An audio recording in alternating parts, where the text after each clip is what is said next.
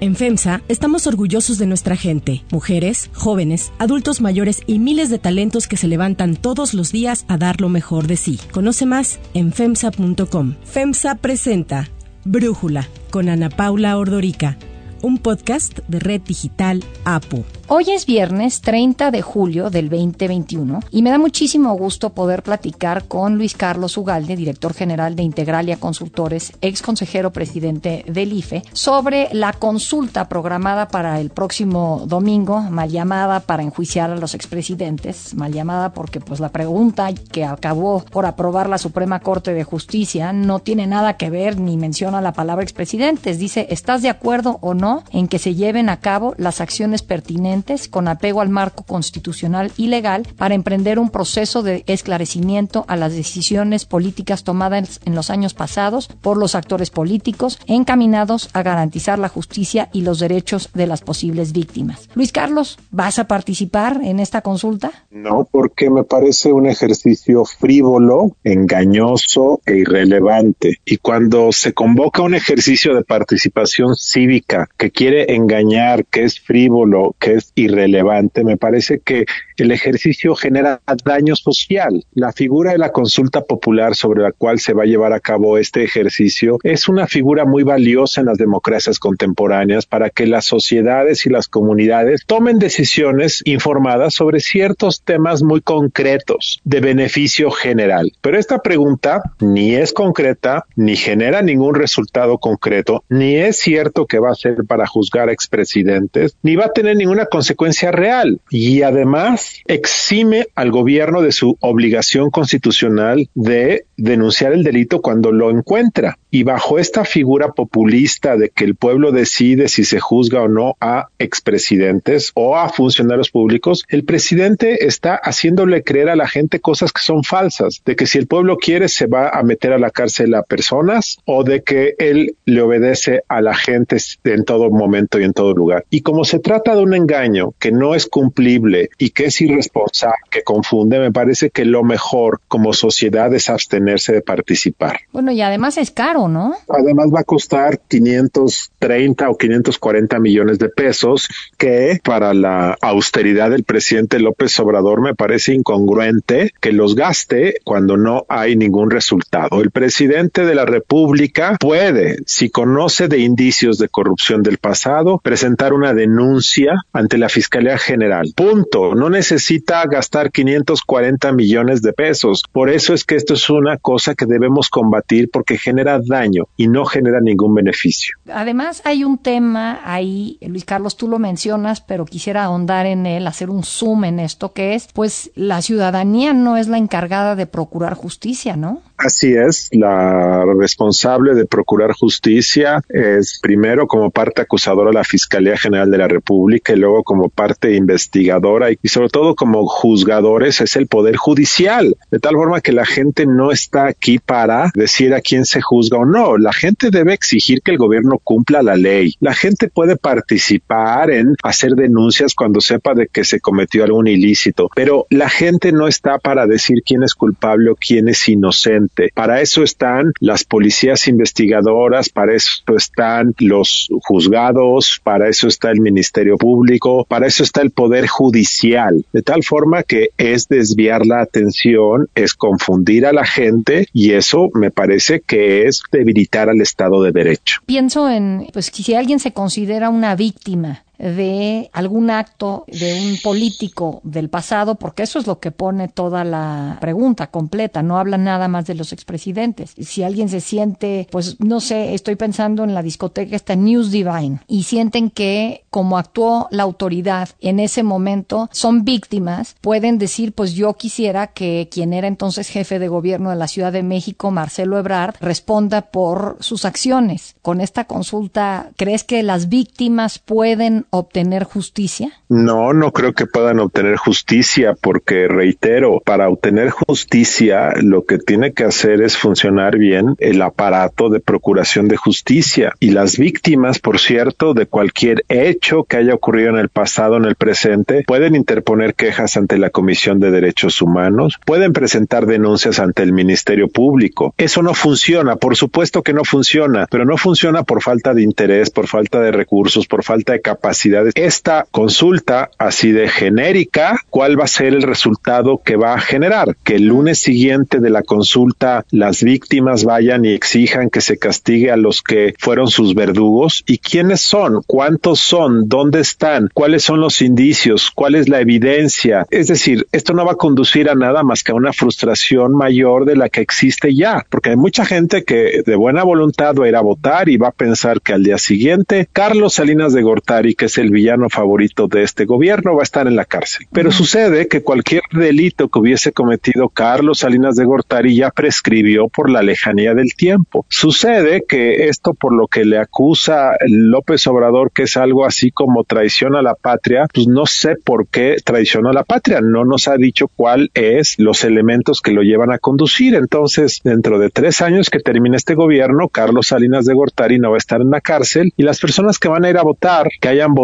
van a decir, y entonces, ¿cuál es el resultado concreto de esto? E imaginemos que Carlos Salinas de Gortari o Enrique Peña Nieto acaba en la cárcel porque finalmente se le denuncia y encuentran que es culpable. También va a ser malo porque la gente va a pensar que solamente se castiga cuando la gente va y vota. Un sistema de procuración de justicia no puede depender de que la gente vaya y vote. Entonces, eh, por todos los lados esto me parece un engaño perjudicial para el país.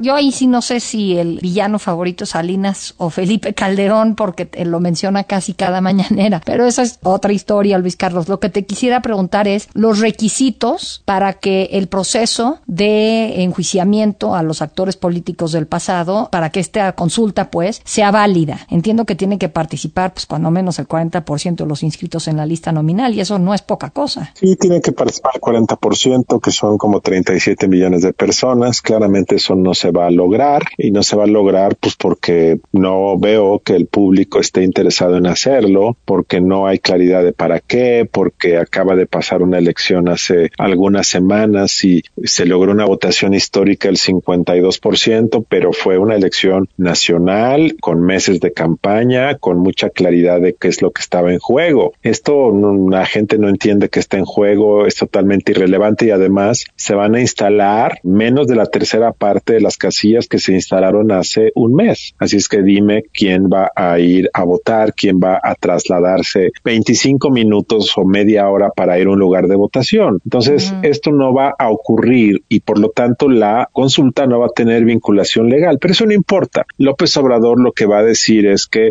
A, el INE bloqueó su consulta, B, que hubo una campaña de desinformación de medios de comunicación para que la gente no votara y va a acusar al INE de todo esto y va a decir que en el fondo quienes estamos en contra es porque queremos proteger a Felipe Calderón o a Salinas. Entonces ya sabemos cuál va a ser el desenlace. Ese va a ser y punto final habrá sido una pérdida de 500 millones de pesos, pérdida de tiempo sin ninguna fortaleza para las instituciones democráticas. Bueno, yo pienso en este ejercicio de esta consulta del primero de agosto como también pues un ensayo de lo que podríamos ver si es que si se llega a presentar la convocatoria, se tienen que juntar, entiendo que casi tres millones de firmas, la solicitud para la revocación de mandato en marzo del 2022. ¿Lo sientes que viene al caso una con otra, Luis Carlos? Pues es parte de un ejercicio populista para que el pueblo decida. Esta es una pérdida de tiempo y es frívola. La otra es, tiene graves consecuencias para la estabilidad política del país. La otra es peor.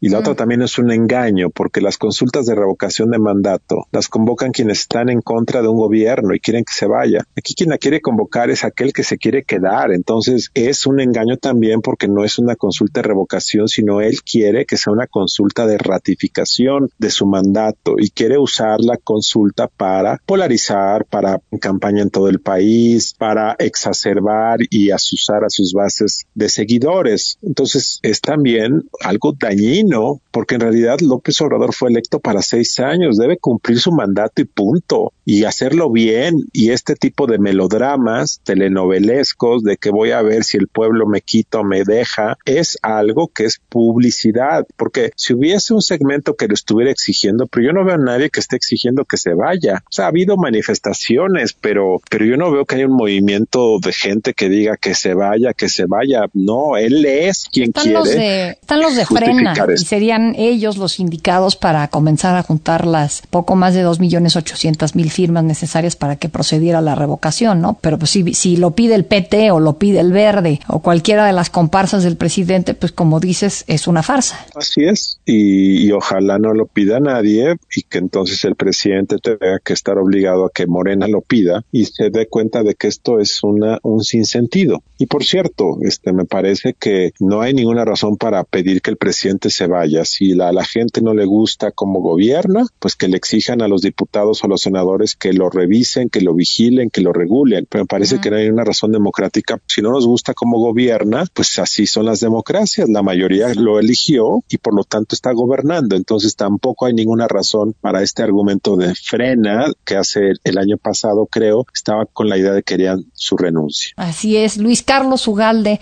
como siempre, muchísimas gracias por platicar con nosotros. Ahora le cedo el micrófono a Elizabeth Rangel, quien nos va a platicar sobre otros temas importantes para tomar en cuenta. Si te gusta escuchar Brújula, te invitamos a que te suscribas en tu aplicación favorita o que descargues la aplicación Apo Digital. Es totalmente gratis y si te suscribes será más fácil para ti escucharnos. Además, nos puedes dejar un comentario o calificar el podcast para que sigamos creciendo y mejorando para ti. Gracias, Ana Paula. Estos son los temas del día.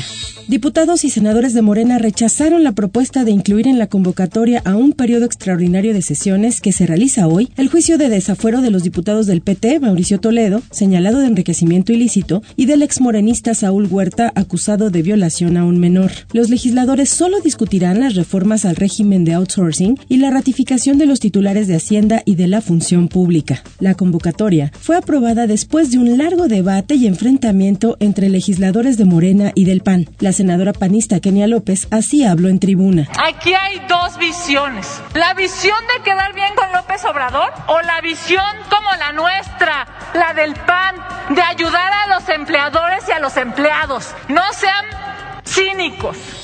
El presidente Andrés Manuel López Obrador anunció que firmará un decreto presidencial de política carcelaria para la liberación de internos que cumplan las siguientes características. Internos en las cárceles federales del fuero federal que en 10 años no hayan sido sentenciados y estén en la cárcel por delitos no graves van a ser liberados. También incluirá a adultos mayores de 75 años que no hayan cometido delitos graves o que tengan más de 65 años, padezcan enfermedades crónicas y que no hayan cometido delitos graves. Y además, aplicará para todo interno que haya sido torturado y se compruebe a través del protocolo de Estambul, un mecanismo para la investigación y documentación eficaz de la tortura y otros tratos o penas crueles. La secretaria de Gobernación, Olga Sánchez Cordero, aseguró que con este decreto se solicitará el beneficio de la prisión domiciliaria. Explicó que de los 220 mil reos que hay de población penitenciaria, 94.547 no han recibido sentencia. El 87% de ellos son del fuero común y 13% del fuero federal. El plazo límite para la liberación es el 15 de septiembre de este año.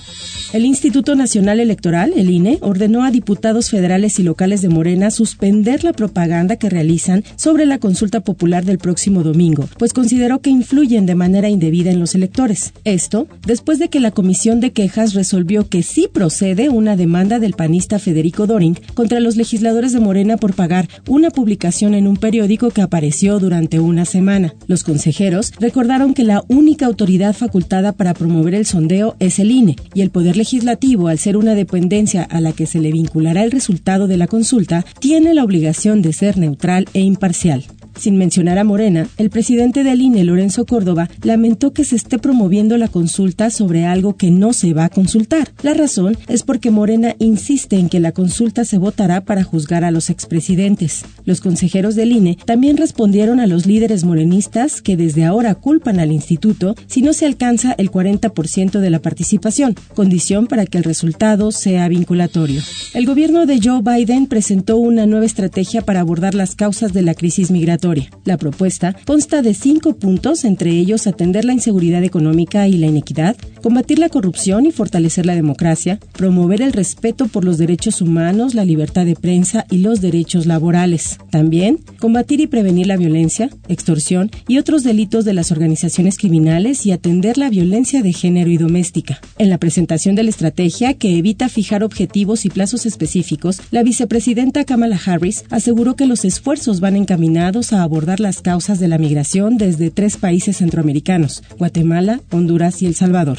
Dijo que Estados Unidos no puede resolver por sí solo los arraigados motivos por los que la gente se marcha de sus países, como la corrupción, la violencia y la pobreza. En un video, Ebrard así opinó de la propuesta presentada por Harris. Eh, me parece algo interesante, importante de reconocerse que se tome en cuenta lo que México ha venido señalando en voz del presidente López Obrador y en la reciente visita también de la vicepresidenta, de que deben atenderse las causas que originan la migración y que hacen que muchas veces sea forzada, es decir, pobreza principalmente, falta de oportunidades. Ayer, el secretario de Estado Anthony Blinken agradeció a Ebrard los esfuerzos de México para abordar la migración irregular. En una llamada telefónica, ambos discutieron sobre la democracia y los derechos humanos en la región. En un comunicado, Ned Price, portavoz del Departamento de Estado, destacó que Ebrard y Blinken hablaron sobre los esfuerzos coordinados de ambos países para abordar las causas fundamentales de la migración irregular y promover una migración justa, ordenada y humana en la región. A nombre Ana Paula Ordorica les agradezco su atención. Yo soy Elizabeth Rangel. Brújula lo produce Bacheva Faitelson. En la coordinación, Christopher Chimal y en la edición, Omar Lozano. Los esperamos el lunes con la información más importante del día. Oxo, Farmacias ISA, Cruz Verde, Oxo Gas, Coca-Cola FEMSA, Invera, Torrey y PTM son algunas de las muchas empresas que crean más de 245 mil empleos tan solo en México y generan valor como parte de FEMSA. FEMSA presentó Brújula con Ana Paula Ordorica, un podcast de Red Digital APO.